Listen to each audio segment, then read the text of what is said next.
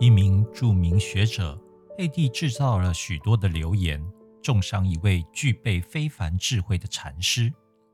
学者一日自悟，深感内疚，到禅师处负荆请罪，表示要尽力将流言予以澄清，还禅师一个清白。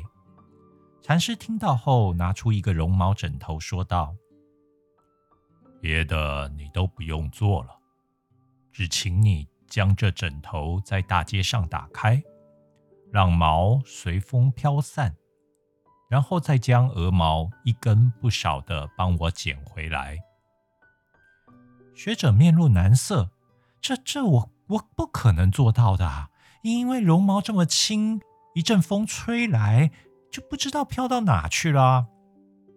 禅师微笑道：“你说的很对。其实流言如这绒毛一样，一旦四处飘散，又怎么能收得回来呢？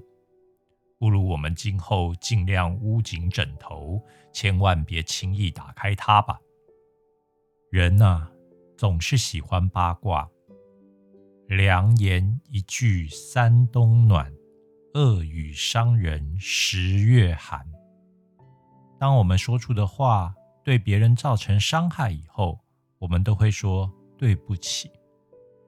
可是，就算你说了一千句、一百句的对不起，其实都已经无法挽回了。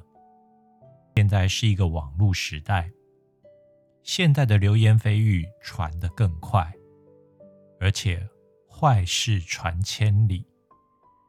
尤其是那些虚构、夸张的坏事。所以在下一回，当你决定说别人的八卦的时候，请你仔细思考：这一个八卦如果是假的，你有办法把它收得回来吗？会不会对当事者造成一个伤害呢？如果会，请你关上你的嘴，捂紧你的枕头。别让枕头里的鹅毛飞了出去。I hear babies cry. I watch them grow. They learn much more than I ever knew. And I think to myself, what a wonderful world.